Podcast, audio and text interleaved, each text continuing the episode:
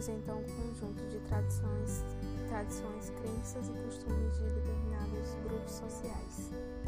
Ela pode ser cultura de superfície, que mostra aspectos visíveis da cultura.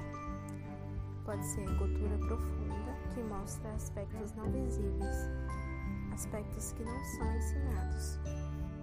A cultura, a cultura é conhecimentos, crenças, artes, moral, leis, costumes, capacidades e hábitos é, do homem adquiridos em sociedade. Já a diversidade cultural são as diferenças que existem entre os seres humanos. Há vários tipos de diversidade, é, como roupas, danças, linguagem, religião. A diversidade ela está ligada à pluralidade e à multiplicidade, à heterogeneidade e à variedade. Há alguns tipos de mitos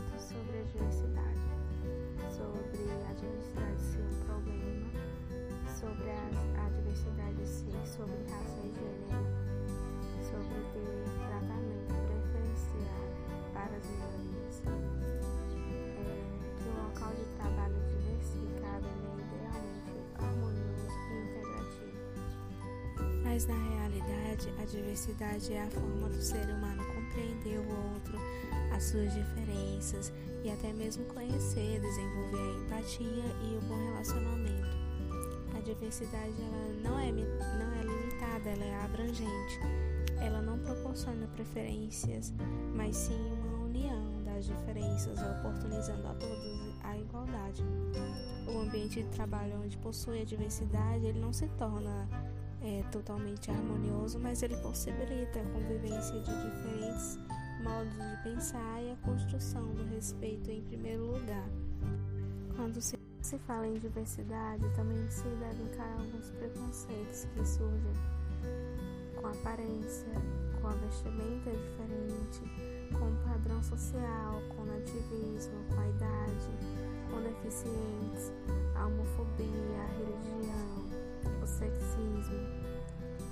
racismo. Então, tanto a diversidade quanto o preconceito, eles sempre existiram. É algo que infelizmente está enraizado. Então, é uma busca, uma luta que ainda não acabou e que apesar dos avanços e mudanças, ainda é algo constante. Para terminar meu podcast, achei um cordel de Braulio muito interessante. Seja menos preconceito, seja mais amor no peito. Seja amor, seja muito mais amor. E se mesmo assim for difícil ser, não precisa ser perfeito. Se não der para ser amor, que seja pelo menos respeito. A quem nasceu para julgar é a quem nasceu para amar.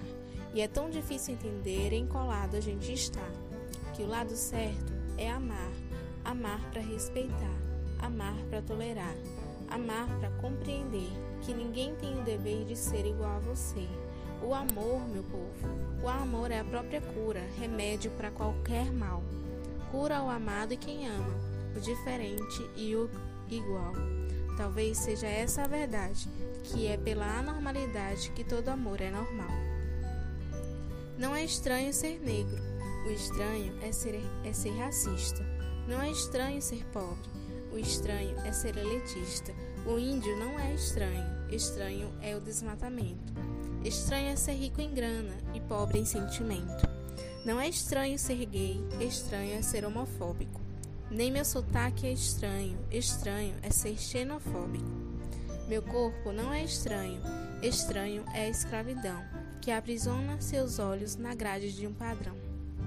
Minha fé não é estranha, estranho é a acusação, que acusa inclusive quem não tem religião.